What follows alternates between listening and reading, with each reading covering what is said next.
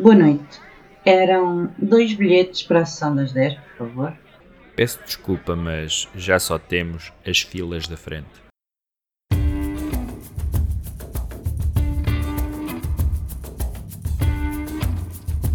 Bem-vindos ao episódio desta semana do podcast das filas da frente. Um, hoje vamos fazer uma coisa que é rara, ainda há um.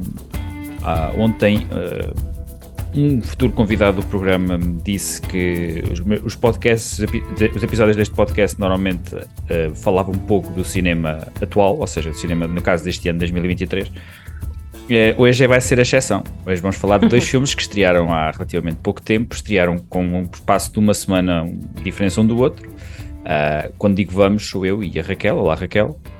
Olá, olá, Bruno. A Raquel normalmente costuma ser convidada quando falamos de Oscars. Hoje não vamos necessariamente falar sobre os Oscars no, no todo, mas vamos falar sobre um filme que quase certeza estará presente nas nomeações dos próximos Oscars. Vamos, podemos até começar por ele. Só é o... um, infelizmente. Só um, infelizmente, que a gente esteja a prever. Eh, pode, pode haver uma surpresa, uh, não sei. É, tem, tem, feito, tem feito uma forte campanha. O, o, segundo filme, que é obviamente The Killer, de David Fincher, Uh, mas parece-me que Scorsese é uma aposta mais segura para os Oscars deste ano. Uh, the Killers of the Flower Moon estreou uh, há praticamente um mês, com grande fanfarra, ainda estreou durante, na altura em que estamos a falar, a greve dos atores foi resolvida, aparentemente. Os, os dois sindicatos dos atores, o SAG e o AFTRA, assinaram um acordo com a aliança dos produtores, portanto, neste momento Uh, os atores saíram das suas aulas e já podem andar a promover os filmes, e que aqui leamos já podem uhum. andar a promover também a sua campanha para os Oscars. Uh, mas estes dois filmes saíram uh, precisamente numa altura onde essa greve ainda está em funcionamento. E o que eu achei curioso foi que, e acho que foi o ponto mais positivo desta greve, é que obrigou as outras pessoas a, a, a saírem do seu buraco também para virem promover os filmes. E vimos neste caso, tanto Martin Scorsese como o tradicionalmente uh, uh, oculto e hermético David Fincher a vir a, a, fazer uma série de entrevistas, incluindo algumas entrevistas bastante longas. Eu vi uma há pouco tempo com, num, num programa, num talk show cultural francês. Um, é verdade. E tudo, uhum. uh, portanto, pelo menos isso foi, foi positivo. No caso Mas a França vai fazendo, não é?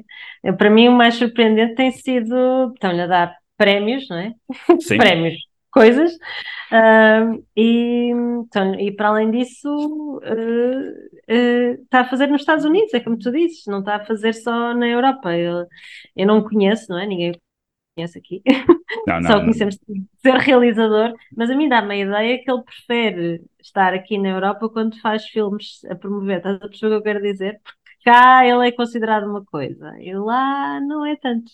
É uma, também uma, uma conversa Uh, a propósito do, do, do, episódio que vai ser publicado a seguir a este, também falámos de um realizador, eu não vou dizer quem é, tem de esperar pelo episódio, mas que também tem uma certa reputação fora da, da, da, sua, da sua obra filmográfica, tal como David Fincher tem, por exemplo, uh, relativamente à já infame, à já infame, uh, já infame mito dos uh, cento e tal takes por, por cena, que pelo menos nas entrevistas que eu leio, quando ele vai, quando ele está nos Estados Unidos, é logo para ir da primeira ou segunda pergunta que lhe fazem é sobre isso. É, é, é, é. Enquanto que na Europa, pelo menos, os jornalistas parecem mais uh, interessados, uh, ou pelo menos mais educados, a uh, fazerem perguntas sobre os filmes que ele faz e principalmente o filme que ele está No momento, não é? Exato, exato parece mais que, que, tem sido essa a diferença. No caso de Scorsese também uh, está a começar, a, ele está a começar a ter isso, depois de há 3 ou 4 anos ter feito comentários acerca do universo Marvel no cinema, parece que todas as entrevistas que lhe são feitas uh, começam exatamente por isso, um, o que é, para mim, é, é, se calhar ainda mais grave, porque estamos a falar provavelmente de, de um dos mais importantes realizadores Sim. de cinema ainda vivos. Claro que é, é muito mais grave. É muito mais grave do que isso. mas eu acho que pelo menos ele tem sabido usar, até com a ajuda da filha uh, e os seus TikToks, tem sabido usar um bocado essa polémica em torno da, da, famosa entrevista que ele deu há uns anos, eu penso que foi à Variety. Um, que tem sabido usar isso para promover este Killers of the Flower Moon, que é, podemos começar por ele. Killers of the Flower Moon, para quem não sabe, é um filme que adapta um livro uh, de não ficção do escritor David Gran sobre podemos usar esta palavra, o genocídio da população Osage, uma população nativa, uh, não necessariamente da zona onde se passa o filme, que é o Oklahoma, eles, eles eram, salvo erro, do oeste, oeste de Oklahoma e tiveram de se deslocar para lá depois de terem sido expulsos por colonos uh, brancos. E, ironia das ironias, o sítio por onde eles, por onde eles os mandaram, que era um sítio ermo, que não tinha praticamente terras férteis, afinal tinha grandes lençóis de petróleo. E, portanto, era uma terra rica na mesma. Mas não é isso que os ajuda. E é uma série de homicídios tão estupidamente óbvios como homicídios e, como, e com responsáveis até bastante evidentes, que durante alguns anos passam despercebidos até que o FBI tem de intervir no assunto por, uh, por motivos que, que não, não são exatamente são melhor examinados no livro do que no filme, até porque eles têm perspectivas diferentes. Li o livro há. Não, li, li partes do livro depois da, da, história. Fui encontrando online, não consegui ainda ler o livro todo, mas fui encontrando partes do livro e do que me pareceu, uh, o foco do livro é muito mais. acho que foi isso, acho que é a coisa mais interessante que o filme faz, uh, nesse ponto de vista. O filme inverte o foco, ou seja, se o livro é sobre as investigações propriamente ditas e os personagens principais são uh, agentes da FBI, nomeadamente o, o, o, agente da FBI interpretado no filme pelo Jesse Plemons. Um, o filme, pelo contrário, aborda estes crimes do ponto de vista das vítimas, ou seja, dos, dos nativos Osage, uh, cuja relação com uh, os restantes homens uh, de tez mais pálida que povoam esta localidade, nomeadamente o, o, filme destaca, obviamente, o Ernest Burkhardt do Leonardo DiCaprio e o Bill Hale do, do Robert De Niro. Uh, acho que é, é, curioso como, como uh, mudar só a perspectiva de, de, de, de, personagem acaba por também transformar exatamente a ideia que uma pessoa tem no filme. Eu, quando li que o, que o Scorsese ia fazer este filme pai, há 3 ou 4 anos, uh, eu pensei exatamente que ia ser um, intriga, um épico criminal daquele que eles nos habituam, mas o filme é muito diferente disso. Uh, eu, eu, sou eu que falo aqui mais vezes, eu tenho de dar mais palavras a outras pessoas. Uh, qual é que foi a tua primeira impressão do filme, Raquel? Olha, eu, como sabes, tenho um, um certo. Uh, fico desmoralizada quando vejo a duração de um filme, não é? E este tem, tinha, apesar de ser um Scorsese, tinha a duração de 3 horas e 45 é isto? Qualquer coisa deste género. Sim, é alguma coisa assim, sim. Pronto, então eu fui a medo. Fui feliz da vida, é um Scorsese no cinema, mas fui a medo. A minha primeira impressão do filme é como aquilo passa tão smoothly, tão. A Thelma Schumacher é, é incrível, não é? Sim. Toda a gente fala do Scorsese, mas uh, o Scorsese e a Thelma vêm juntos, tipo, não é dois em um. os filmes dele não seriam a mesma coisa se não fosse a Thelma. E a minha primeira impressão foi: não se dá conta das 3 horas e 45, de todo. Um, e, e, de uma forma excelente e, e, maravilhosa. A minha segunda impressão foi: meu Deus, o Robert De Niro está tão em forma. Uh, porque eu ia, uh, claro, uh, como tu sabes, a apostar tudo na Lily Gladstone, e, mas o Robert De Niro, meu Deus, não é? faz ali um papelão. E em geral, sem ser estas duas coisas, eu gostei imenso do filme, mas gostei mesmo muito. É um filme muito clássico, quer do Scorsese, quer do cinema americano, não é? Uh, no sentido em que há muitos dos temas que ele persegue que estão aqui todos na mesma, não é? Apesar de ser num contexto totalmente diferente. Uh, e apesar de ser quase um western, coisa que ele nunca tinha feito, não é? Um, um, mas é um daqueles filmes épicos, é um daqueles filmes que vai ficar na história do cinema, não tenho a menor dúvida, uh, mesmo que este não seja o último filme do Scorsese. Uh, e aliás, na altura eu mandei-te uma mensagem, porque Sim. estamos a falar de Oppenheimer de vida e meu Deus, não é? Vem um gigante como este e põe uma pata de elefante e diz alto lá, ao Nolan. Tudo bem, mas eu sou Scorsese, não é?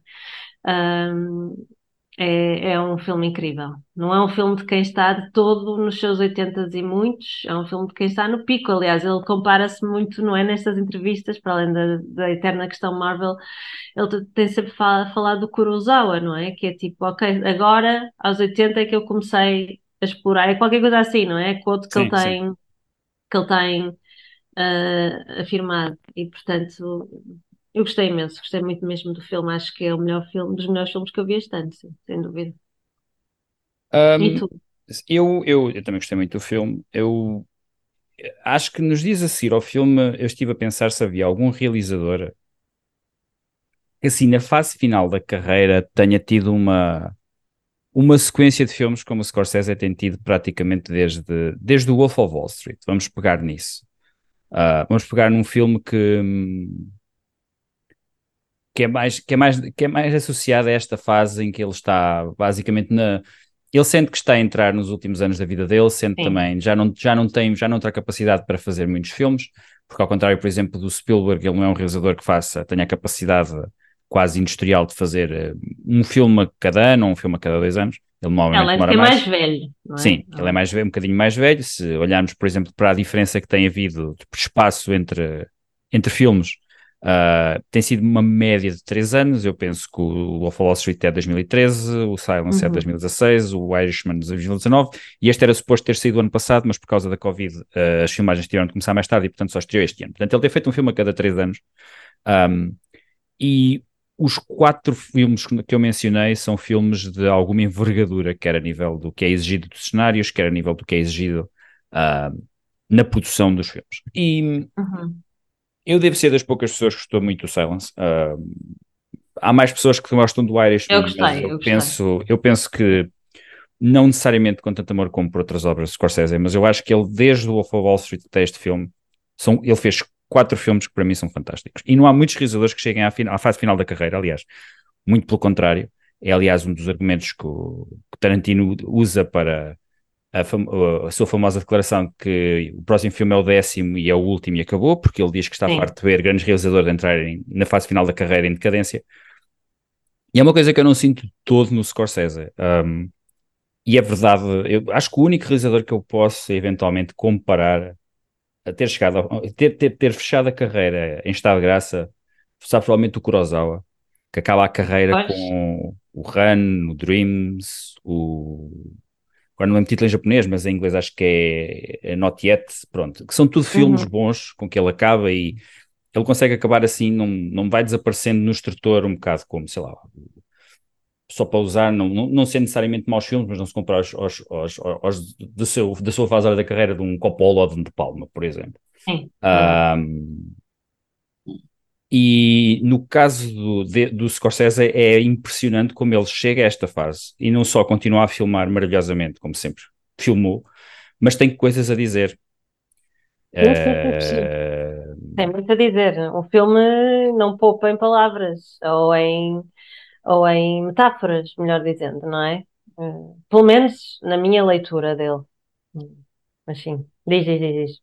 E, opa, e a, a coisa que eu mais notei neste filme, precisamente aquilo que eu já mencionei, a coragem de, provavelmente o filme ter começado como um, um, um- filme criminal eh, direto e ele ter mudado, ao mudar o foco para as vítimas, ele transformar aquilo quase como numa espécie de, eh, de julgamento ou reconhecimento do papel, eh, do papel Uhum. terrível que, que, que quer o governo dos Estados Unidos, quer certas entidades locais tiveram num, num, num genocídio que passou ao lado durante, muito, durante muitos, muitas décadas, ah, durante quase século e meio, ah, e que só agora nós estamos a tomar a real noção da coisa. Eu acho que é um filme que tem um enorme respeito para com a comunidade nativa, é, é uma certa tentativa ah, por uma pessoa que obviamente não tem aquela, aquela origem, portanto, se- provavelmente não, terá, não poderá compreender certos princípios que alguém que foi educado daquela forma compreende, mas ele é um realizador que sempre mostrou uma profunda espiritualidade que eu acho que transcende qualquer tipo de religião. É lembrar que é óbvio que ele é conhecido pelas suas interrogações mais católicas ou cristãs, aliás, porque também é a formação dele. ah, ele é um italiano, lembremos-nos, e chegou Uhum. a ser menino, menino, sacristão e menino de cor e tudo. Um, mas ele também já fez filmes religiosos que não têm nada a ver com a religião dele. O Kundun, por exemplo, que é um dos seus filmes mais esquecidos, é sobre o Dalai Lama. Ah, Exatamente. e tem uma abordagem à espiritualidade que acho que transcende qualquer tipo de identificação religiosa.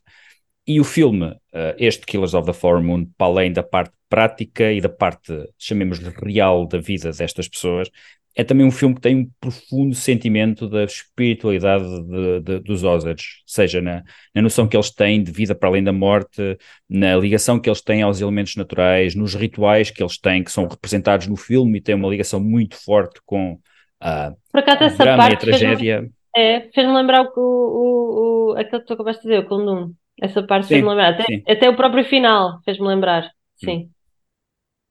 Sim, sim. Diz, diz, diz. E só para acabar esta ideia, hum, eu acho que é. hum, Algumas das sequências que eu mais gosto no filme têm exatamente a ver com isso. Eu acho que é um filme muito mais perverso do que, do que algumas pessoas têm escrito nas críticas. Acho que é um filme. É um filme muito complexo nesse aspecto. Hum, eu tenho lido também alguns comentários de pessoas que fazem parte de outras, de outras tribos, ah, que trabalham na indústria, atores, realizadores, etc., que eu acho que esperavam alguma coisa do filme. É um bocado como, sei lá, como se calhar ah, os negros que esperaram durante anos pelo Django Unchained para verem um filme sobre Sim. escravatura, onde eles podem vingar sobre, sobre os seus opressores. E acho que alguns, pelo, pelo comentário, estavam a parecer um bocado isso. Eu lembro de uma queixa um bocado estúpida, que era de o filme estar a usar ah, cenas de homicídio para perpetuar a ideia dos, dos, dos nativos americanos como vítimas. E eu, e, ah, o filme é sobre crimes, portanto, não mostrá-los. e ainda por cima, a maneira como eles filmam, há uma. Há uma, uma. Para quem viu o filme, no primeiro quarto de hora do filme, há um homicídio que está entre as cenas mais horríveis que ele já filmou. É tão seco Sim. que eu estava eu, eu, estava a ver aquilo no cinema e eu fiquei.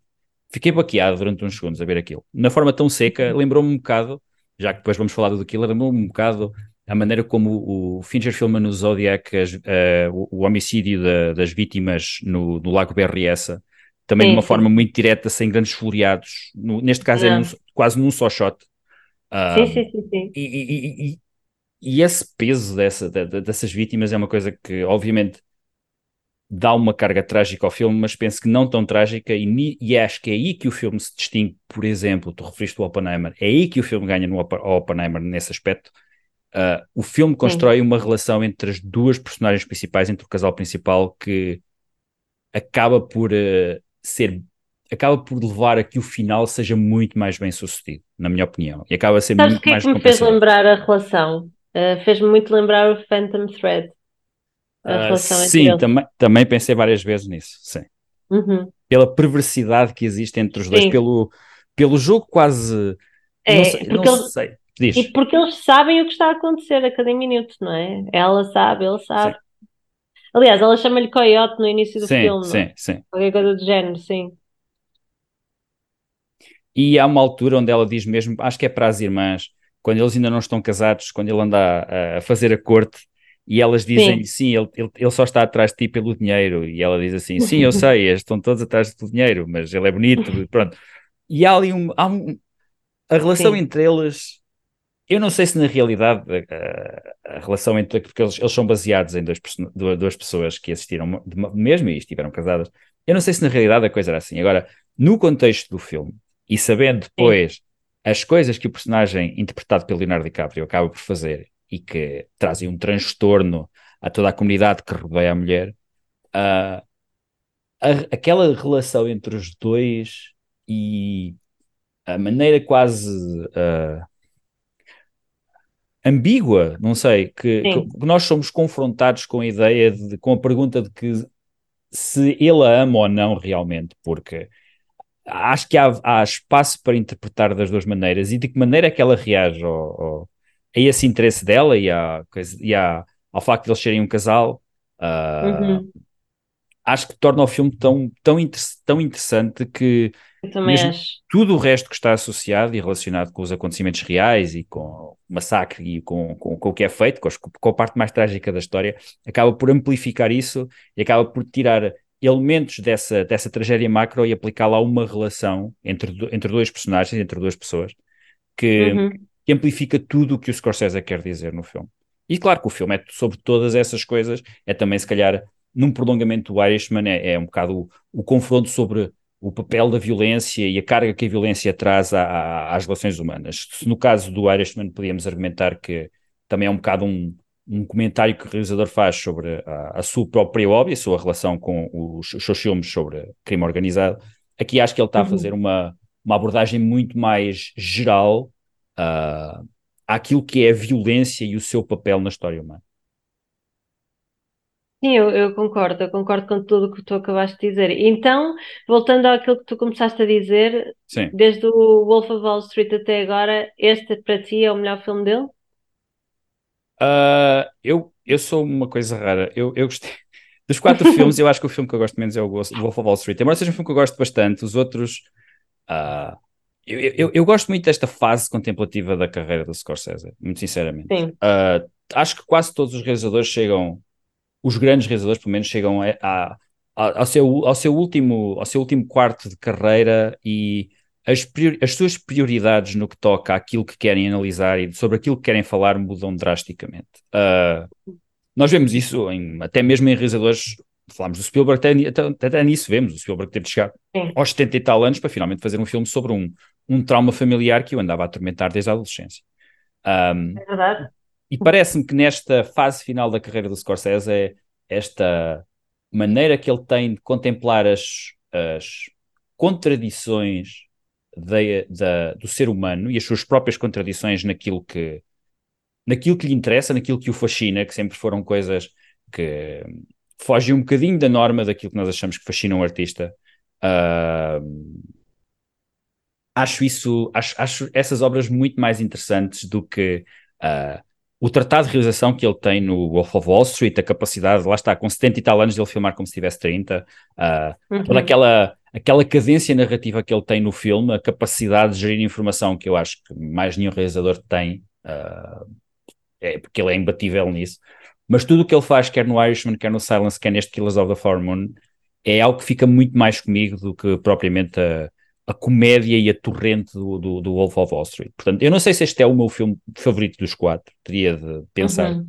Eu gosto muito do Irishman e do Silence. Um, e portanto teria de pensar, mas é um, é um filme que quando eu saí, tens razão quando dizes que, que, é um bocado. Não se dá pelas 3 horas e 45 a passar, embora a, a, última hora do filme já se note que é uma hora de filme. As duas primeiras horas, as duas, as duas primeiras horas, 2 horas e 10, não se nota tanto. Agora, a partir daí, no, o tempo é real, ou seja, pesa-se nisso, mas também é, é, óbvio porque o filme abranda. Uh, porque Sim. chega à altura. E depois de... abranda e depois nos últimos minutos acelera outra vez, mas a, aquela velocidade tipo Goodfellas, não é? Sim, sim, sim, sim. Na parte e... final mesmo. Sim. E sim, a parte final mesmo e aquela. Uh, aquela conversa que a Molly tem com o Ernest sobre a pergunta que, ele, que ela lhe coloca um bocado como nós temos a possibilidade Sim. de fazer uma outra vida uhum, e agora uhum, está nas uhum. tuas mãos eu decidir se vamos fazer isso ou não. Uh, opa, eu acho que, eu não sei, eu vi aquela cena e eu pensei que maneira, opa, que maneira brilhante de colocar esta possibilidade de escolha, Sim. esta possibilidade de redenção ou não nas mãos de um personagem. Acho que achei isso excepcional. Sim, sim. O argumento é de quem? O argumento acho que é do próprio Scorsese e do Eric Roth. Ah, pois é, pois é, é do Eric Roth, pois é, eu não me lembrava. E é, ao mesmo tempo é estranho porque como um filme de 3 horas e 45 consegue ser económico, ou seja, eu nunca Sim. tive a sensação de que estava nada a mais, não é? Uh, não há nada ali que esteja para encher chouriços. Há, há tudo o que, o que nós vemos é essencial para contar a história como ele quer. Um, é, é um filme mesmo extraordinário. Uh, e acho muito bem que o filme ainda não está na Apple TV, não é? Não. Eu não sei quantos meses é que o Martin Scorsese negociou que isto ficasse no cinema, mas certamente não foi como o Killer que ficou duas semanas, não é? Portanto... Não, o The, Killer, o The Killer havia um óbvio acordo com a, com a Netflix, nós teríamos o filme, nós metemos o filme na plataforma a 10, a 10 de novembro e a 9 de novembro vocês somem com o filme do cinema porque acabou. Exatamente, mas ao menos estreou no cinema, vá. Duas uh... semanas. Estreou no cinema duas semanas. Foram mais duas semanas do que eu estava à espera. Nos Estados Unidos também estavam duas semanas? Também foram duas Sim, semanas? Sim, também foram duas semanas. Sim. Ok, ok, ok. Pois, uh, o, o, certo é que o prazo do, do Scorsese ainda não acabou, porque ele ainda está no cinema e não está na, na Apple TV, não é? Uh, portanto, a Apple está concordou em levar isto como se fosse um filme pré-streaming. Um, eu acho e... que a Apple está mais interessada neste filme na questão dos Oscars. Na questão Sim. de o filme ser visto de facto como um filme e não como um produto que é feito para, para streaming, que tem sempre, apesar de dos nomes que estão associados, tem sempre uma conotação mais de produto menor do que propriamente ser um filme de sala. Ainda uma, nós já falámos disto várias vezes quando, quando estamos uhum. a prever os Oscars, quando estamos a prever nomeados, quando estamos a prever vencedores, que ainda há um preconceito neste aspecto uh, no que toca à Academia dos Oscars. Pronto. E parece-me parece-me que a Apple, do que nós sabemos, encheu, encheu este ano dois filmes com dinheiro à bruta. Um deles é este, Uhum. outro acho que estreou, estreou ontem, que é o Napoleon, do Ridley Scott. Exatamente. Acho que são duas apostas que eles querem ver nos Oscars. As reviews do, do Napoleon também têm sido boas, as reviews deste Killers of the Moon têm sido excepcionais. Acho que é para aí o segundo ou terceiro filme com melhores reviews no ano, se nós formos ao, ao Metacritic, sim, sim, onde sim. temos, o, temos de facto uh, a média dos críticos uh, de jornal e de revista e não, e não sem, sem o acrescento Muito alinhados, não é? tudo Sim. muito alinhado, acho que tá, tem 93 ou 94 em 100 a nível de média positiva, portanto acho que, Uhum, uhum. acho que de filmes que possamos falar eventualmente como marcantes este ano, os dois únicos filmes que eu me lembro que têm melhores, melhor média que o Killers of the Flower Moon são o Past Lives e, a, e o Zone of uhum. Interest. Pronto. São os dois Sim. únicos filmes. Portanto, há um consenso muito geral na qualidade deste Killers of the Flower Moon. Um, Ah, sim. nós os dois gostámos do filme. Eu, por acaso, adorava ter trazido aqui uma pessoa que eu conhecesse que não tivesse gostado do filme, mas eu não encontrei nenhuma, muito sinceramente. Não, não, eu não encontrei nenhuma. Foi a, dif- a dificuldade foi essa. Se eu quisesse trazer para, para o próximo filme que vamos falar, eu tinha encontrado. Para este, não. Ahm, e o, o que diz bastante sobre epá, a unanimidade que existe em torno da qualidade desta, de um filme de alguém que tem 80 anos de carreira, Sim. que não é tão comum assim.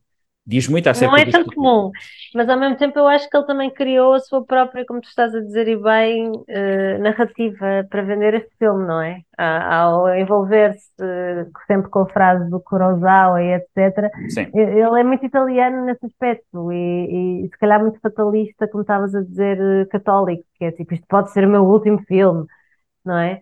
Eh, não há aqui uma coisa. Houve uma narrativa eh, que foi vendida eh, juntamente com as entrevistas que ele dava, que se calhar eu acho que impediam que não houvesse unanimidade à volta do filme, eh, fosse como fosse. Hum, hum, também não acredito que vá haver uma história revisionista depois de pessoas que não gostem do filme. Acredito que é genuíno. Uh, mas ao mesmo tempo criou-se aqui um ambiente de graça. um, nas- e é como tu dizes, então quase todas as críticas que. Quase todas, não, todas. Eu até tentei ver se, antes disto, deste podcast, se havia alguma coisa, alguma das que eu costumo ler que tinha uma frase, qualquer coisa menos positiva, mas não há. Não há mesmo. Não há. É tudo mesmo muito unânime. Ah, o que, de certa forma, também me assusta para os Oscars, tenho de confessar. Ah, porque a unanimidade não, não me parece que a unanimidade na crítica não parece que redunde muitas vezes em Oscar, mas vamos ver. Ah, não sei. Um, quanto à parte dos Oscars, uh, uh, pronto, acho que teremos de ver, de- de- conforme agora os prémios vão começando a sair, uh, vamos ver como é que essa está está a acontecer, se essa narrativa está a pegar. Um, Opa, mas ele tem criado assim essa, essa imagem e acho que ao longo destes anos, até pela postura dele como o defensor do bastião do cinema, o pai do cinema a sério, Sim. ele tem ganho muito essa tem ganho muito essa reputação e esse crédito. Ele há coisa duas ou três semanas eh, foi criada uma conta oficial dele no Letterboxd e em- Uhum. nesse espaço de tempo tornou-se a conta com mais seguidores no Letterboxd e nem é ele que publica as, as reviews, portanto não é como outros realizadores Não têm. é, não. Tá, como, como esteja agora aqui a lembrar, o Christopher McQuarrie, por exemplo, tem conta no Letterboxd e ele publica reviews de filmes que vê, de- praticamente todas as semanas põe lá um. E neste caso não foi por causa Uhum. disso. Eu acho que o Scorsese fez tipo duas listas de filmes do género. Filmes que podem ver se gostaram do Killers of the Flower Moon ou, e, e filmes que inspiraram Sim. Killers of the Flower Moon. E ele aproveita muito para divulgar filmes pré-1960. ahm, pronto, que é, Pois é. que é- que é um bocado aquela, aquela, aquelas, aquilo que ele simboliza, ou seja, o protetor de um certo tipo de cinema clássico que está a desaparecer, o lutador contra estas novas modas que estão a destruir o cinema como forma de arte.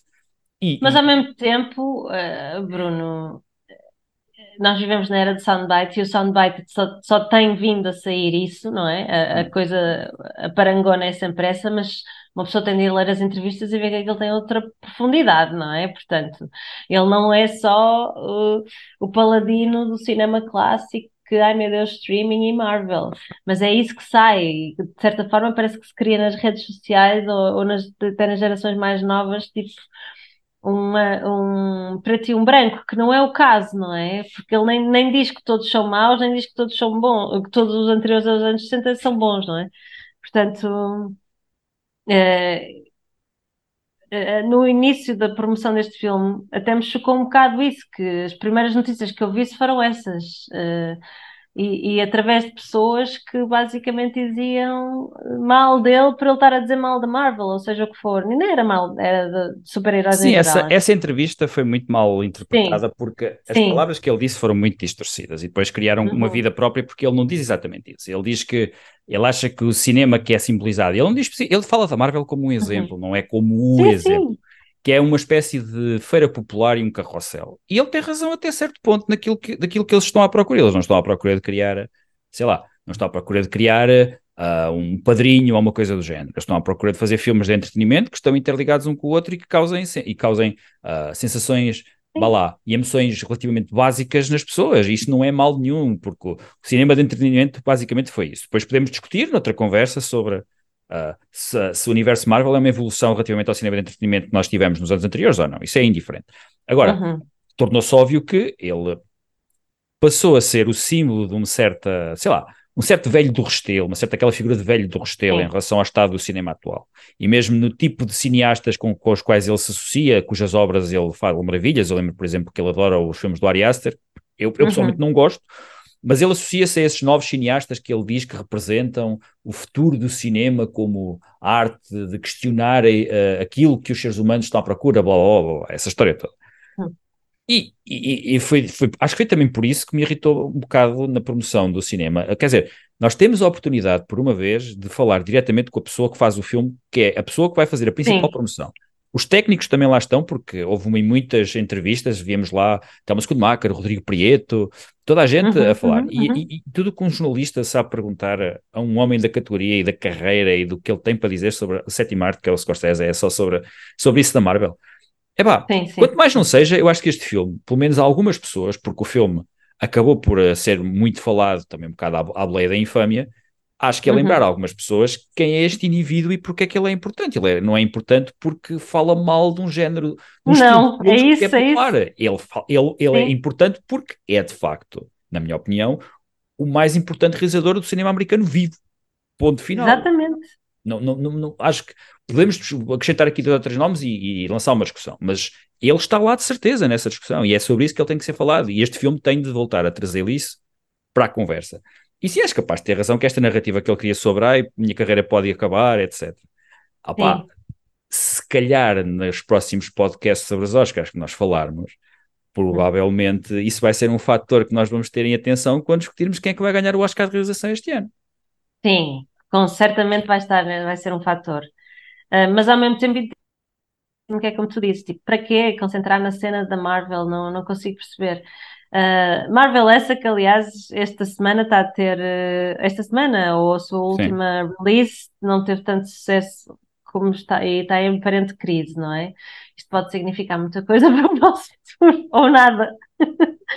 Sim. Mas a verdade é que eles não precisam de um Scorsese, que venha um Scorsese dizer eh, pá, a Marvel não, não. Há mais cinema para além da Marvel, não é? Acho que toda a gente que gosta de cinema vê isso. Infelizmente, os estúdios não.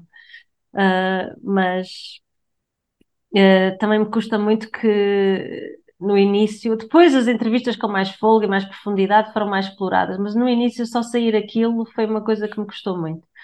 Ahm, porque é como tu dizes, ele é uma figura maior e não é só do cinema americano, é em geral, não é? É um cinema, ponto. Sim. Eh, e acho que vamos continuar nesta, pronto, nesta conversa durante muito tempo, por causa precisamente dessa, de, opa, da, da- do clickbait que isso causa, e é quase Sim. inevitável. Eu já tento evitar até comentar quando saem notícias sobre isso, sobre essas declarações, porque não, não é uma conversa que eu acho que seja produtiva ou que leve a lado algum. Não é? Não é mesmo? Pronto. Eh, mas concordamos os dois, é um grande filme, é sobre isso que É um queremos grande falar. filme.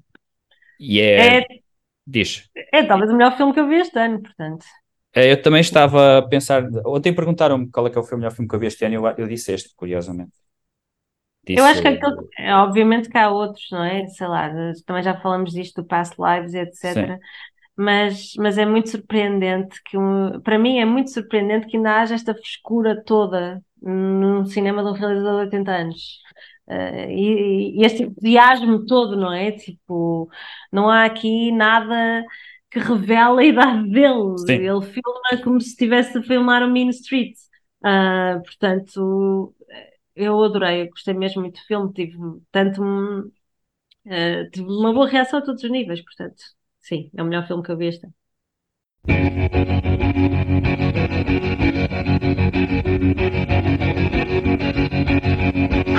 segundo filme que nós vamos falar é obviamente The Killer, David Fincher. Nós já temos uh, uh, já, já já numa, numa outra emissão, já falámos um bocado sobre as nossas expectativas em relação à estreia deste filme. Finalmente podemos vê-lo. Eu acho que até foste ver em primeiro que eu.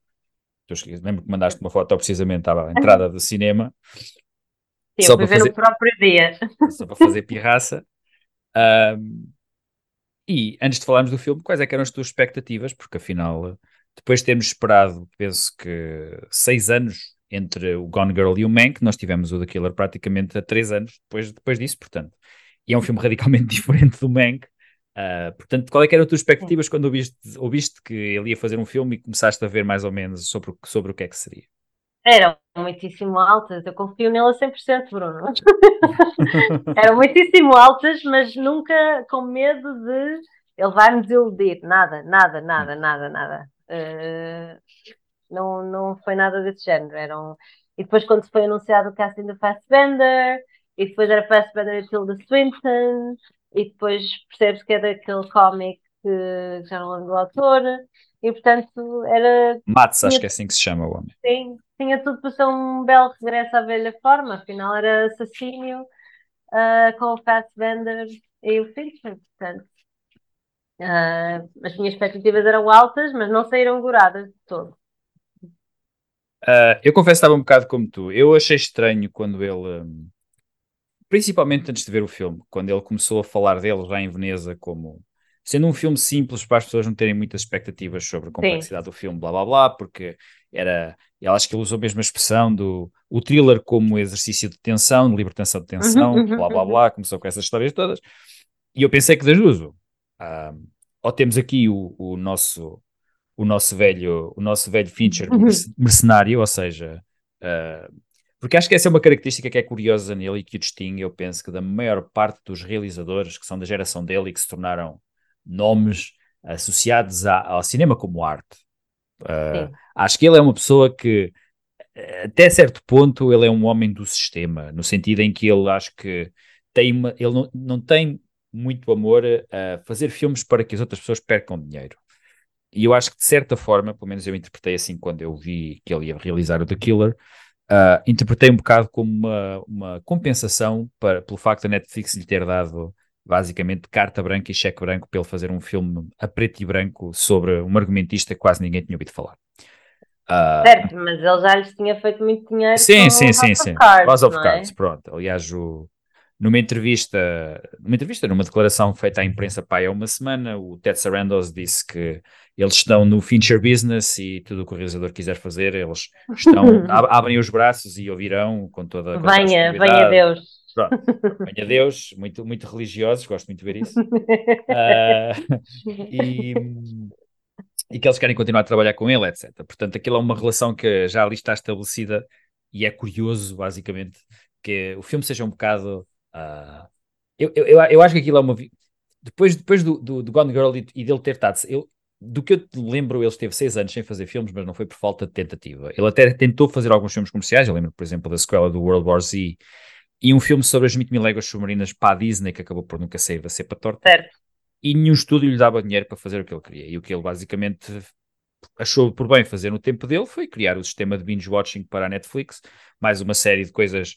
Acho que o Brad Pitt disse que o botão, por exemplo, que nós usamos para saltar a apresentação das séries. Skip, skip, uh, skip, skip intro. Genérico. Foi Exatamente, ele, foi ele que criou e tudo. Uh, e, e fez um bocado a vingança dele contra, contra os estúdios. E agora aqui está ele só a fazer filmes para a Netflix e ainda por cima um filme, que é a minha, é a minha opinião, eu acho que é um filme que se ele fosse feito para cinema, era um filme que tinha, tinha todo o potencial para ter um bom negócio. Primeiro porque é uma Uhum. premissa relativamente simples, é um filme, é um filme que acho que é bastante acessível. Uh, se quisermos uh, simplesmente vê-lo como uma, uma história linear, uh, obviamente que ele Uhum. tem outras camadas que nós, nós vamos falar, mas Claro. era um filme que teria resultado, acho que razoavelmente bem na bilheteira. Porque é, é, é aquilo que ele diz, de facto, é um thriller. Epá, é um thriller feito talvez por aquele que é o grande mestre do thriller dos últimos 30 anos no Atual, cinema americano. Pronto, portanto, logo, aí- logo aí é uma carta de, de visita espetacular. Tem, tem o regresso dele a, a trabalhar com o Andrew Kevin Walker, tem o Michael Uhum. Fassbender que andava desaparecido do cinema porque, entretanto, anda a pilotar carros em pistas. E, e tudo isto junto, ah, eu sinceramente acho que a coisa que eu mais gostei do filme é a coisa que muita gente tem criticado no filme. É ser um filme simples, é um thriller, ponto. É um thriller que, apesar de alguns metacomentários que, o- que, que o filme tem, sobre principalmente o, o isolamento na- no mundo moderno, a, a, a própria contradição que existe entre as regras que o assassino coloca a si próprio e depois as ações que ele tem no filme, como se fosse um indivíduo sem personalidade uhum, própria e uhum. que basicamente vai debitando mantras só porque soam bem, o que também lembra Sim. muitas pessoas que nós conhecemos. Sim, Um, sim, sim, sim. Tá, tem um comentário. Sim, diz, diz, diz, desculpa, desculpa. A parte disso, só, só depois podes, podes falar, a parte disso é um thriller de uma estrutura extremamente simples. É uma história de vingança, basicamente, de um homem que diz que não tem qualquer tipo de emoções, portanto não tem razões para se vingar, ah, e é feito numa estrutura episódica, ou seja, ele vai atrás das pessoas responsáveis por um uma determinada ação que depois despoleta todo o resto do filme, e cada, Uhum. e cada parte do filme é precisamente a maneira como ele lida com todas essas pessoas. Ponto. São quatro vinhetas que se seguem a uma, a uma set piece inicial um- que se passa em Paris, ah, Uhum. mas é de, forma, de uma forma extremamente simples. E Sim. acho que é uma coisa que eu gostei muito no filme, principalmente porque já não é muito frequente haver filmes que tenham esta, esta linearidade e esta fluidez que o filme tem. Sim, acho que neste caso o facto de não ser complexo joga totalmente a favor dele. Não é um, um defeito, é precisamente uma das suas grandes virtudes.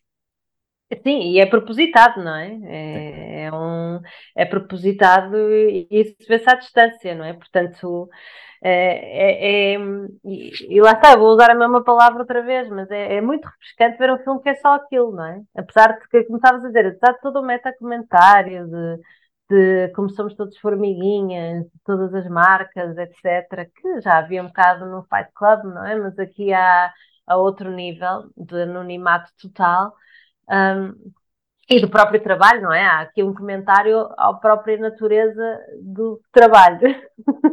Se quisermos ir um bocadinho mais longe, um, é um filme que chega, faz, acaba sais lá satisfeito. E quantos hoje em dia é que podes dizer isto, não é? No cinema, e por isso eu partilho a tua mágoa de que isto devia ter sido visto por mais gente no cinema. Porque ver na televisão é muito diferente, não vai suscitar. eh, E não é por necessariamente por causa disto precisar ou não de sala de cinema, é porque tu podes parar, ir buscar um copo de água e não sei o quê, e eu acho que um Fincher se presta a ver tudo do início ao fim. Ah, e ele faz isso de propósito, é como eu estava a dizer, tipo, e, e tu consegues ver que houve mil takes em certos takes, não é? Tu consegues ver todas as suas características lá. Aliás, eu, eu lembro-me que eu comecei por pensar, que, que isto também depois vem em, em vários sítios, que isto no fundo era uma alegoria quase a ele, não é? O perfeccionismo Sim, já li essas opiniões. correu mal, não é? Sim. O perfeccionismo, o que é que acontece ao perfeccionismo quando a coisa corre mal, não é? Mas há coisas muito, muito interessantes, não é? Para além da parte formal que ele sempre teve ah, e, e que continua aqui, é, no fundo, é, é continuar a tradição dele ou o legado dele, não é? Ah, quer a cor, quer eh, o próprio uso da música, ah, esta coisa de pôr a ver a perspectiva dele ou, ou a perspectiva do Fassbender. Um, quer o próprio argumento, não é? Que é muito slick. Ah, eu acho que, que há aqui uma tentativa de. Ah, agora esqueci-me do que é que eu ia dizer. Às vezes acontece. Ah, o que é que eu, não, o que é que eu ia dizer? Ah, acho que há aqui outras, quer dizer, aquela parte do enredo, eu já não me lembrava como ele era tão bom a criar atenção, não é? E desde o primeiro minuto. Sim. é, é como tu dizes, tipo, ele, ele anunciou que vinha, era, ao que vinha era isso, mas ele é mesmo bom nisso. Uh, e, e é uma coisa que tu passas o filme todo a sentir. Uh, porque desde o minuto em que aquilo corre mal, parece que depois tudo o dominó quebra e, portanto, pode tudo correr mal, apesar de ele continuar a repetir os seus mantras uh, a toda a hora, não é? E é muito interessante uh, ver o personagem confrontar-se com a parte física e depois a parte intelectual com a Tilda Swinton e depois até salvar, uh, se calhar não vamos revelar esta parte, não é para quem não viu o filme, mas, mas de uma forma quase contraditória, ele não tem misericórdia até um ponto do filme em que tem e tu não percebes bem porquê, não é? Uh, e é, é, eu achei muito interessante tudo aquilo que não é só a meta crítica ou a meta o que for, é aquilo que ele nos mostra imediatamente ali, a complexidade, mesmo, não é um filme complexo ao nível de Scorsese, não é isso que eu estou a dizer, mas ele, ele mostra-nos tudo aquilo que ele faz a nível formal e tudo aquilo que ele faz a nível material e, e está tudo condensado neste filme. Uh, quem quiser aprender sobre o Fincher a ver isto. Uh, até pode começar daqui ao contrário. Sim, sim, pode ir ao contrário, uh, sim. Portanto, mas pronto, eu sou muito parcial, atenção. Sim, uh... eu não sou menos parcial que tu neste aspecto. eu saí de lá a dizer que aquilo tinha sido das melhores lutas, melhores cenas de luta que eu tinha visto, e os meus amigos com quem eu fui ver disseram logo: Ai, não, tu és uma exagerada, tu gostas demasiado do Fincher. Eu, não, não, não, vocês não se lembram onde é que estavam quando viram aquela cena da cafeteira, quando viram aquela cena, não sei o quê. Foi o Fincher que inventou estas coisas, pessoas. Não foi mais ninguém um, aquilo que, que, um vocabulário que é tão comum hoje em dia Sim. no nosso cinema foi muito das coisas foi o que inventou. Uh, mas eu, sinceramente, todo o meu enviesamento, eu acho mesmo que não estou a exagerar.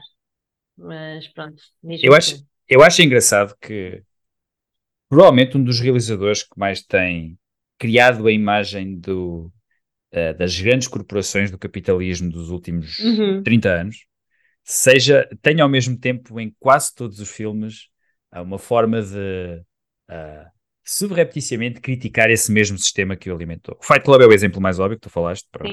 É aliás a parte com é, é, a parte menos debatível a nível temático do filme Sim. sobre o que Sim. é que significa, isso é bastante óbvio.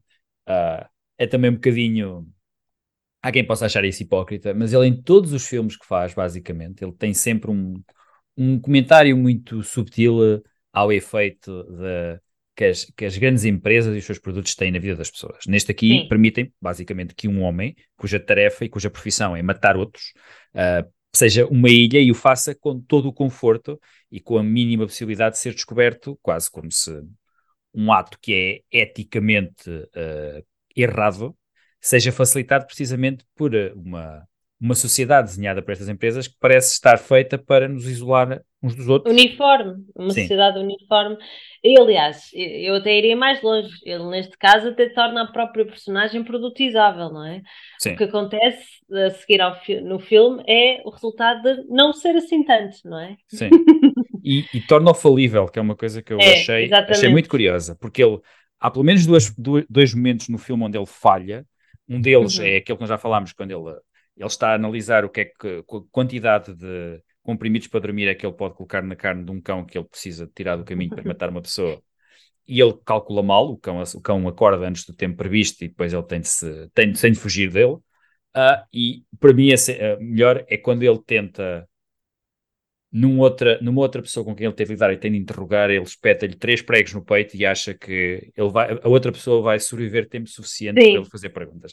O que, o que eu achei, achei uh, ridículo, porque quando mas, eu uh, espetar, eu, eu vi é. logo, ok, este, este, este, este, tipo, este tipo não é completamente, porque, porque ele passa essa ideia muitas vezes no voiceover de que o sistema dele e a disciplina dele o tornam num, no objeto perfeito para matar, de que ele não se importa, blá blá. E depois ele, ele em quase todas as, quase todas ele comete erros, ou comete erros não, ele comete em todos, o Sim. ponto é esse, não é? O filme não é sobre o perfeccionismo, é o contrário, é sobre o que é que acontece ao perfeccionismo quando começas a errar. Mas eu acho muito interessante esses dois aspectos que tu disseste. Há uma, há uma, há uma, um live de surpresa nos olhos uniformes do Michael Fassbender. É preciso notar que aqui, ao contrário, por exemplo, do Robert De Niro, que estávamos a falar, que, que mexe, faz uma personagem com um, uma. Não é, ai, esta coisa não é pestana, é a, a sobrancelha. Sobrancelha, sim. Aqui o Fassbender não mexe nada. E, no entanto, não mexe, não faz, não acontece. E, no entanto, consegue transmitir aquela surpresa, tipo, dá-lhe três coisas de parafuso e ele agora vai-se afogar. Como assim? E é uma performance que não tem funcionado com toda a gente. Há pessoas, por exemplo, que acham que ele, que o Fassbender é muito, é muito, muito seco, muito imóvel, mas eu, eu acho que, eu pelo menos nunca senti isso ao longo do filme. É óbvio que faz parte da fisicalidade dele no filme ser muito calculado, muito medido, ele não se mexer. Uhum, Aliás, uhum. Na cena que ele tem com a Tilda Swinton, que acho que é o mais próximo que ele está de quebrar a fachada, quando ela Sim. começa a contar a história dos ursos. É. Ah, quem não viu o filme, veja e já vai perceber o que é que eu estou a falar. Ah, há ali uma parte onde ele está quase a quebrar e ele, parece que ele vai dizer qualquer coisa daquilo que realmente pensa, mas depois acaba por não fazê-lo. Também ajuda a parte do álcool, acho que ajuda um bocado a inveja que ele tem, afinal, desta Dela mulher que ter é uma uma- assassina e que não Tem é uma vida normal. tem uma vida normal, aprecia os prazeres da vida e acho que sente, sente essa inveja. Tem um marido, tem uma casa normal, Tem não está no normal. lado do mundo. Pronto. Não tem aquela disciplina toda de abandonar as Uhum. coisas, saltar de uma coisa para a outra, ah, Uhum. comer, comer ovos cozidos enquanto está a conduzir porque não pode parar para comer, ah, essas coisas. Mas a coisa curiosa é que depois, em algumas críticas, quando, quando isso é referido de forma negativa, vai-se buscar, e eu li isto num, num comentário acerca do filme, vai-se buscar, por exemplo, as, as, óbvias, as óbvias referências que influenciaram este filme, nomeadamente o cinema de Jean-Pierre Melville, o do Samurai, por exemplo, acho que é o Uhum. exemplo mais óbvio. E eu, do que me lembro, eu vi para aí dois ou três filmes de Jean-Pierre Melville ambientados neste, neste meio, ou seja, sobre assassinos profissionais, que são homens solitários, isolados, que também Uhum. têm um código de conduta muito próprio, e eu não me lembro de sequer, primeiro, deles terem vidas com- particularmente complexas para explorar, portanto, não são personagens particularmente complexos, eles funcionam como símbolos, eles funcionam como quase arquétipos daquele samurai solitário que vive muito isolado porque só vive para o trabalho, Uhum. e também não me lembro exatamente deles serem atores particularmente expressivos na maneira como fazem. Não estou a dizer que eles são maus atores, tipo o Alain Delon, que é, que é um dos atores mais recorrentes no cinema de Melville, não é um mau ator. Agora, quando ele interpreta esse tipo de personagens, tem exatamente o mesmo tipo de estoicismo e de imobilidade que o Fassbender, na minha opinião, tão Tem. bem faz neste filme. Mas há a componente do estilo, não é? Quando eles fazem Sim. essas personagens são estilosos e aqui não são, de propósito, propositadamente, não é? Aqui não há estilo na- em ser assassino, não é? Não há Não. nada. És um turista alemão com Sim. um com vestido branco do- dos pés à cabeça, não é? Eu acho que é essa a diferença.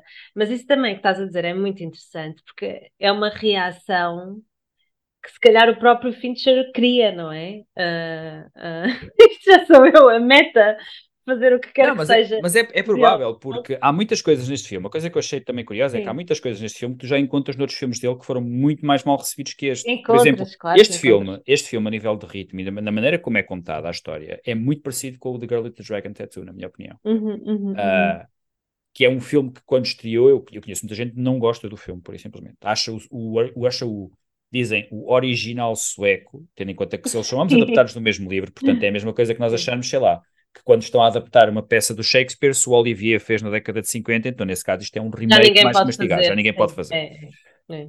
É, que eu discordo por completo, acho a maneira como o Fincher conta a história, a parte de todos os projetos estilísticos, mas a maneira como ele conta a história e te desvela o mistério, acho muito mais eficaz do que a do, a do original sueco, do, Uhum. do Nils Oplev.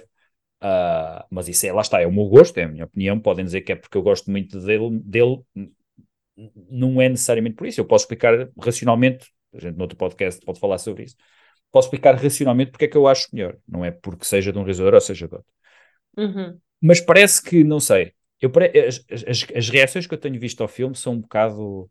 ah, são um bocado. de- n- Não se conseguir exatamente perceber onde é que eu vou meter este homem. Porque este homem é o homem dos serial killers e dos perversos, tudo bem. É o homem que faz os filmes sobre isso. E depois ele faz o filme O Manca Preto e Branco e as pessoas queixam-se: ah, porque é que ele foi fazer este filme? Está a sair da sua zona de conforto. ah, ah, não devia fazer isto, é um passo atrás na carreira. E depois ele dá mais ou menos aquilo que as pessoas estão à espera dele, e depois dizem: Ah, é, um, é um- uma coisa pouco desafiante para este realizador, está outra vez a martelar nos mesmos temas, porque é que ele está Sim, a fazer isto? Eu tenho lido, só, há, há críticas muito boas, já tenho lido críticas de 5 estrelas, a do The Guardian, por exemplo, o Peter Bradshaw do Guardian, deu logo 5 estrelas ao filme e acabou. E, e. Uhum. Um, mas há críticas que, a que parece, parece que ninguém consegue perceber muito bem qual é que é o papel do Fincher neste grande esquema do cinema moderno, porque ele, ele não é bem um artista, mas também não é bem um, um diretor Um autor. propriamente dito. E, e ele diz próprio que não é um autor, embora eu não concordo muito com isso. Ah, Uhum. E, e- e eu não concordo com isto, não estou a dizer porque o admiro ou não admiro, é pela maneira como os, os- os colaboradores dele falam sobre trabalhar com ele. Na entrevista que eles deram, quando o filme foi mostrado no Museu da Academia, por exemplo, fazia, Sim, faz parte daquele, sim, faz Sim. parte daquele circo habitual pré-Oscar. Uhum.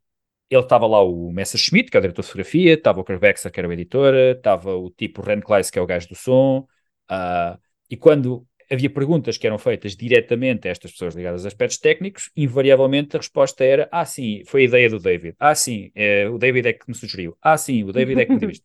E tu ficas assim, quer dizer, quando os teus técnicos, que são pessoas altamente competentes, estamos a falar do o Messerschmitt, acabou de ganhar Oscar de fotografia com o Mank, o Kirk. Baxter já ganhou pelo menos duas vezes Oscar de edição.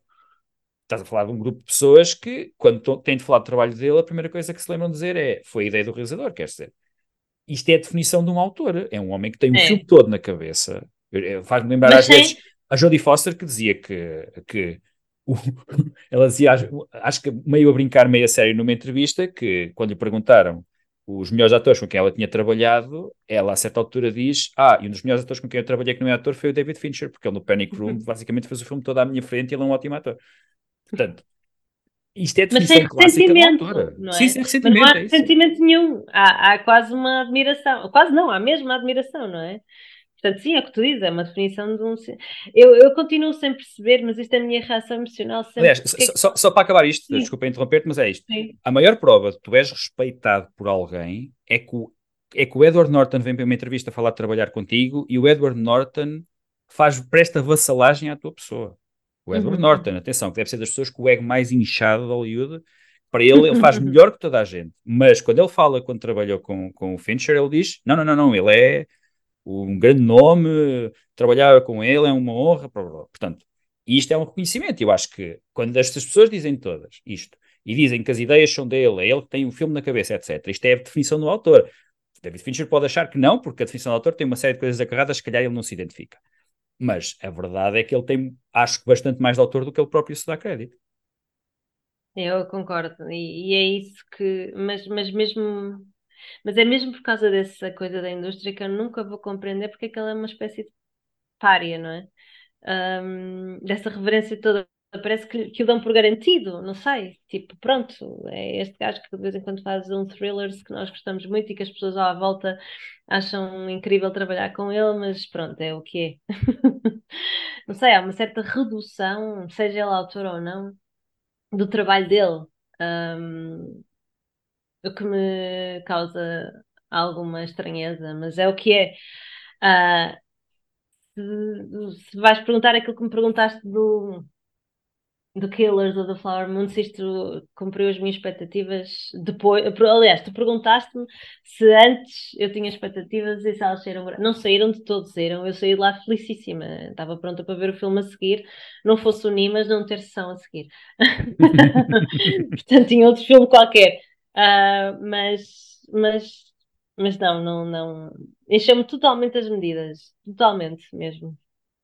Ah, eu não sei como dizer isto às pessoas que, e continuo a dizer que isto também foi dos, me- melhores filmes que eu vi este ano, mas as pessoas não. As pessoas e a indústria, eu não consigo compreender como é que não veem aquilo que nós vemos, e não é pô-lo no sítio de Deus, mas é mesmo por darem-no por garantido. É mesmo porque o que ele faz é muito seamless e, portanto, parece que sempre esteve lá, sempre esteve no cinema. Eu não sei. Eu estava, a comentar, eu estava a comentar com um amigo meu que é. E eu já, já falámos disto aqui várias vezes. Sim. A geração dele, a geração no sentido, os, os realizadores que começaram a carreira mais ou menos na altura em que ele começou, Uhum. eles têm quase todos isso. Eles são unanimemente reconhecidos, prático, quase, pronto, numa, no, naquilo que é possível haver unanimidade entre cinéfilos. Uhum. Mas são, na generalidade, reconhecidos como grandes realizadores, como nomes influentes. Uh, Uhum. mas eu penso que, com exceção do Quentin Tarantino, eles são muito pouco reconhecidos pela indústria e pela academia. Eu acho que são duas coisas que estão ligadas, ou seja, o reconhecimento do teu valor como cineasta dentro do cinema americano e o teu reconhecimento como pessoa que pertence ao sistema. Eu acho que em termos de indústria, embora possa não ser alargado, há um respeito por aquilo que ele pelo menos tem dado. No sentido Uhum. em que o trabalho dele vai muito para lá do cinema, vai muito para lá dos filmes. Ele, no espaço entre filmes, ele fez séries, ele fez anúncios, ele Uhum. fez videoclipes, etc. E muito quando tu falas do- da influência dele, por exemplo, é impossível tu falares de publicidade e videoclipe pós-1995 sem falares Sim. dele. É impossível, pronto. Isso é uma marca de alguém na indústria. Agora, ele como cineasta, parece-me, e esta é uma Uhum. ideia que este filme, para as pessoas que quiserem analisar de uma forma mais simplista, pode reforçar, ele é sempre visto um bocado como o supremo rei do estilo. E que ele parece não ter nada a dizer. Certo. É estúpido, porque a maior parte dos filmes dele são exatamente o contrário, na minha opinião. Mesmo os filmes mais abertamente comerciais dele são filmes que têm qualquer coisa a dizer mais profundo. Só que eu acho que Tem ele está sim. muito interessado em demorar-se muito a mastigar as ideias. Ele comunica muitas ideias através da ação. Uhum. Epá, e isso não é uma coisa que seja tão acessível à maior parte das pessoas. Eu ontem estava a falar em off precisamente com o meu convidado do próximo podcast, estava a falar em off sobre isso, sobre a falta de quase literacia cinematográfica que existe hoje em dia, principalmente entre pessoas que têm menos de 30 anos, quando analisam Sim. filmes. E são pessoas que mexem muito nas redes sociais, com letterbox, etc. E dei um Uhum. exemplo de um filme que eu vi esta semana, que, que tem 4.1 no Letterboxd, eh, eh, foi muito falado ah, este ano todo, eu vi falar o filme, eu cada vez que abri era só reviews de 5 estre 4 estrelas, 5 estrelas, 4 estrelas e meio no Letterboxd, etc. Muita gente dizer Qual é que é? É o Bottoms. Que, é Ah, uma sei, comédia, sei, sei. que é uma comédia adolescente. Eu vi o filme esta semana e achei o filme fraco. Mas essa altura eu comecei a pensar: será que eu estou completamente ultrapassado na- nestes filmes modernos? E depois eu comecei a pensar um bocado e eu, peraí, não. Eu vi há três anos o Booksmart, que é um filme E que tem um ponto de partida mais ou menos semelhante. Semelhante, Epá, e gostei muito do filme, achei o filme muitíssimo bem construído. Uhum. Só que é o tipo de filmes que move as pessoas que hoje em dia dizem gostar de cinema. E, como eu estava a discutir com esse meu amigo, se calhar o que, nos aconteceu foi que os nossos gostos ficaram travados, sei lá, a uma certa altura, e há coisas que hoje em dia são vistas e são comunicadas como grandes revoluções do cinema, isto é o cinema, o futuro do cinema é isto, que se calhar não casam com a nossa sensibilidade. E este indivíduo, este David Fincher, é alguém que durante a carreira dele toda, basicamente, andou a fazer a ponte entre aquilo que ele e outros como ele trouxeram de novo para o cinema. Quando eles vieram do Uhum. videoclipe e da publicidade e trouxeram para o cinema, e ele provavelmente foi um dos poucos exemplos que, quando traz esse aspecto visual, um bocado à maneira do Ridley Scott em 79, não, e o do Tony Scott, do irmão dele, não descuram a parte de substância, embora depois o Tony Scott tenha seguido uma via completamente diferente. Ah, e a maior parte destes, dos outros realizadores depois acabaram por se perder porque se centraram no, no acessório. E ele, Mas, Continua. mas já... década Sim, após década, sempre com filmes que acabam por marcar, quer dizer, até esta década, todas as décadas ele tem tido um filme que cai sempre na, na, naquelas listas de melhores da Melhores década, filmes, melhores do sim. século. Nós temos ah, o Seven, o Fight Club, o Zodiac, o Social Network, por exemplo, o Gone Girl, por Uhum. exemplo. São, quer dizer, qualquer realizador que tivesse estes filmes no currículo seria imediatamente Uhum. elevado a um patamar excepcional, mas parece que há uma certa, como tu dizes, há uma certa dificuldade em reconhecer-lhe essa, epá, não é superioridade, mas essa, esse patamar onde ele está, destacado de a maior parte dos realizadores da idade dele, ou de perto da idade dele. Mas tu estavas a dizer que também achas que os dessa geração não são reconhecidos. Quais são esses? Tu, se, se se falares, por exemplo, se se falares, por exemplo, dos, dos principais nomes dos realizadores que começaram na década de 90 e que continuaram, tens, por exemplo, cabeça, o Paul Thomas Anderson, o Wes Sim. Anderson, o Richard Linklater, por exemplo, o Tarantino que eu É falei e que é reconhecido porque ele já tem dois Oscars, pelo menos, de guião. Ele sempre quis ganhar o Oscar de realização, não lhe o deram, mas ele tem dois Uhum. Oscars de guião, que é mais do que podemos dizer, por exemplo, do Paul Thomas Anderson, que nunca ganhou nenhum. Ah, tens os realizadores dessa, o David O. Russell, até, até o David O. Russell começa nessa altura, é mais reconhecido. O, pró- É, é.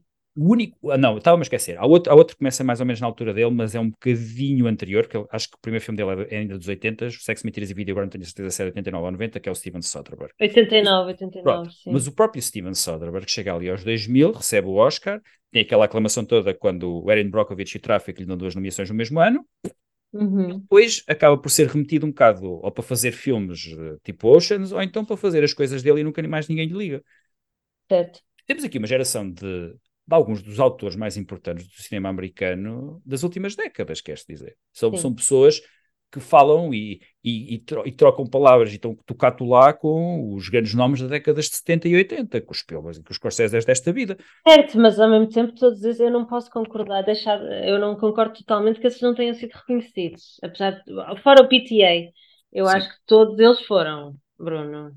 Eles, Eh, eles são reconhecidos de maneiras diferentes. O Wes Anderson eu acho que se tornou mais um, um realizador mimo do que outra coisa. O Wes Anderson teve de esperar pelo Grande Mas- Budapeste mas- Hotel para ser nomeado aos Oscar, ao, ao. Oscar de realização. Eu acho que, eu não sei agora, não, não tenho certeza se ele foi nomeado para argumento o da- Soderbergh foi, o Sim, o Soderbergh Soderbergh foi, foi, várias foi. vezes Foi essa, E razão que até- eu disse. e até foi tipo eh, na Palmador, não é? Portanto, eh, tá- e o, o David O. Russell também foi, esquece, tipo, Sim, sim, David O. eh, Russell. David, O- Também David. David O. Russell tem, uma, tem um título único na história do cinema, não sei se sabes. É um, é um Oscar trivia é? muito engraçado. Ele é o único realizador na história do cinema que tem dois filmes que tiveram nomeações em todas as categorias de interpretação. estás a ver? Silver Linings Playbook e o American Hustle. Eu não Hã? consigo, eu David O. Russell não consigo, lamento. Ah, olha aí, olha o, o gênio, o grande gênio do cinema americano moderno. Mas Ah, todos eles tiveram mais, e mesmo o PTA, apesar de ele não se ver, eh, não, não chegar lá na mesma, eu acho que ainda há uma certa. eh, a maneira como as pessoas falam dele, da indústria, é, é de autor, não, não, não é o que eu quero dizer é de autor, é de admiração.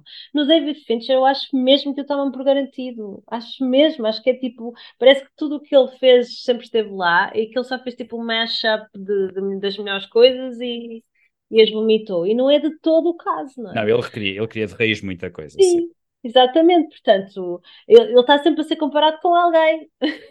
Parece que sabes ele- qual é que é a coisa irónica? Ele está sempre a ser comparado com dois realizadores, por motivos diferentes. Está sempre a ser comparado pelo Kubrick por ser eh, exce- exce- excessivamente perfeccionista, e está sempre a ser comparado com o Hitchcock por ser eh, um realizador que é um mestre do thriller. E a coisa engraçada é que o próprio Hitchcock co- só começou o reconhecimento precisamente da maneira como o Fincher está a fazer, que é na França. Ele Exatamente. os que é do cinema, etc., que começaram a reconhecer ao Hitchcock a, a ideia de que ele podia ser um cineasta que era muito mais do que um gestor de tensão. Exatamente. Sim, E, o- sim, e o sim, Fincher está a ser exatamente a mesma coisa. Com aquele César Honra que ele recebeu, com esta, este, este percurso em Veneza, Sim. em, em, em, em França. No, no- último mês ele esteve em França a promover o filme, foi convidado, acho que na Cinemateca Francesa e tudo, uh, dedicaram-lhe uma retrospectiva na Cinemateca e tudo. E Uhum. esse reconhecimento está a começar da mesma maneira que o Hitchcock, o que eu acho extremamente engraçado e curioso. Eu também, mas acho uma injustiça, quer dizer, já fizemos isto uma vez, vamos fazê-lo a segunda? Vamos, vamos, porque é isso, ele não. eh, É que nem na, na, na coisa formal, às vezes filme, os filmes dele são nomeados, não é? Apesar de, como tu dizes bem, nessas listas dos melhores filmes da década, e não estamos a falar de listas francesas, não é? Não, Estamos americanas a falar mesmo. de listas americanas. Ele vem, há sempre um filme dele, mas parece que ele não existiu. Não é? Por exemplo, parece que no Social Not, ai, eh, Network. Network a única coisa que existiu foi o Sorkin, mas ele não Sim. existiu, não é? Ah, portanto, aqui eu não consigo dar-lhe outra palavra, outro termo, é mesmo, as pessoas tipo, nem veem, passam por cima, não, não consigo perceber. Ah, mas pronto, felizmente há pessoas que veem aquilo que nós vemos e, e, e há pessoas que, tanto eu como tu, ficam à espera dos filmes dele para, para serem provocados. Eu acho que mais do que outra coisa, ele nunca é mais do mesmo, não é? Ele nunca está sempre a refazer o Seven, como alguém já me disse. Não, não, isso não está a acontecer nunca. Não, quem, Não quem- é quem- quem a refez o Seven foram outros realizadores que tentaram fazer sem, sem sucesso. E é- a, prova de que ele- a, a maior prova de que ele de facto fez uma coisa que é única é que houve tantas tentativas de imitar aquele filme e ninguém consegue imitar aquele filme. Ninguém, ninguém. E mesmo os genéricos, não é? Tipo, Sim, sim. inventou, tipo, não, Seven, sim. Sim, este genérico também, que é interessantíssimo, com todas as mortes anteriores dele. Mas pronto, nós isto aqui podemos ficar para sempre a falar disso. Sim, não sim, sim, e nem sequer, e mal mencionámos o, a- o protagonismo que os temas dos The Smiths têm neste filme. Sempre Sim. muito bem escolhidos, para quem estiver com atenção às letras e aos títulos, eles são sempre muito cirurgicamente São. escolhidos nas cenas em que aparecem. No próprio cuidado que existe no som, na maneira como se manipula o som, de, da perspectiva do, do assassino, de, de ser, continuar a ser diegética, essa, essa alternância Ah, achei, achei deliciosa. é. E há, uma, há um pormenor que eu não me tinha reparado, mas que li numa crítica, que é quando o Fassbender tira um dos fones, nós só ouvimos também do lado que ele está a ouvir. Portanto, nós só Exatamente. ouvimos do lado direito. Imagina a, a- a granularidade que esse filme tem, não é? Ah, também se está sempre a dizer que os nomes dos cartões de crédito dele são dos sitcoms dos 80. São, são, são. Eu reparei né? nisso para aí ao segundo ou terceiro Sim. nome. O- Reparei no padrão, sim. Archie Bunker, quase- Sam Malone, Sim, etc. sim. Eu achei quase que isto foi um match made in heaven. Se eles continuarem a, falar, a fazer filmes juntos, isto para mim é perfeito, porque Já lhe perguntaram se ele ia se isto ia virar franchise, porque não, não precisa ser franchise, podem ser filmes diferentes. A, a minha questão é que tudo bem, ele tem, ele tem o Brad Pitt e tem outros, outros atores, mas aqui parece que ele encontrou a pessoa que consegue encarnar exatamente aquilo que ele quer. Não sei, não, parece que está tudo afinado. Neste filme parece que está tudo tipo calibrado e afinado. Há assim uma coisa, não sei. É maravilhoso, não tem outra coisa. última pergunta. Se- Não vai é- aparecer nos Oscars. na lista, não, não vai. Na lista de, de filmes de Fincher, onde é que encaixas este? Ai, vamos fazer outra vez o top. Não, não vamos É fazer o top, é só onde é que Ah. ele está. Onde é que ele está? Está Onde- mais para cima, é mais que para baixo, está? meio? Como? Para mim está mais para cima. Ok. E para ti? Para mim, eu, ontem me fizeram precisamente esta pergunta, por isso é que eu me lembrei de fazê-la agora. Uhum. Ah, eu coloquei-o entre o The Game e o Gone Girl. Sim. Eu acho que eu coloquei eu- no, quinto, no quinto lugar. Sim, Mas, mas repara, eu posso estar a ser muito levada pelo entusiasmo, não é? Porque é como tu É como dizes, eu. nós estávamos, nós estávamos sedentes de um filme dele. Ah, e depois aparecer uma coisa destas e ser tão, tão boa, ah, pode ser que daqui a uns meses eu, não, eu se calhar o ponha um bocadinho abaixo. Mas sim, eu punha-o eu punha acima do Gone Girl. Ok. Eu adorei o Gone Girl, mas o Eu Gone Girl tem, tem aquela via mais comercial que se escapa um bocadinho a fim de ser, não sei como é que, que adjetivo é que nós vamos usar, mas não é tão fincheriano como este é. Este é totalmente, tipo, para quem gosta dele, saiu de lá encantado. Portanto, Para pessoas como nós, o filme era o filme perfeito. é. Uh, pronto, obrigado Raquel pela tua participação. Nós agora deixamos estas sugestões aos, aos espectadores que ainda não viram os filmes para verem. São dois excelentes filmes à, à sua maneira. Filmes completamente diferentes naquilo que querem contar e na maneira como contam, por dois dos grandes realizadores americanos da atualidade. Um, e por uma vez falámos de cinema de 2023. Uh, haverá um podcast, como houve no ano passado, dos filmes que eu achei melhores em 2023, este ano com umas surpresas que eu depois irei revelar quais é que são. Uh, obrigado, Raquel, então, por, por, pela sua participação. E aos nossos espectadores, até à próxima. Fiquem bem e boa semana. Podem encontrar este e outros episódios do podcast As Filas da Frente no Spotify e no Google Podcasts. Lembrem-se que o cinema é diferente quando é visto a partir das filas da frente.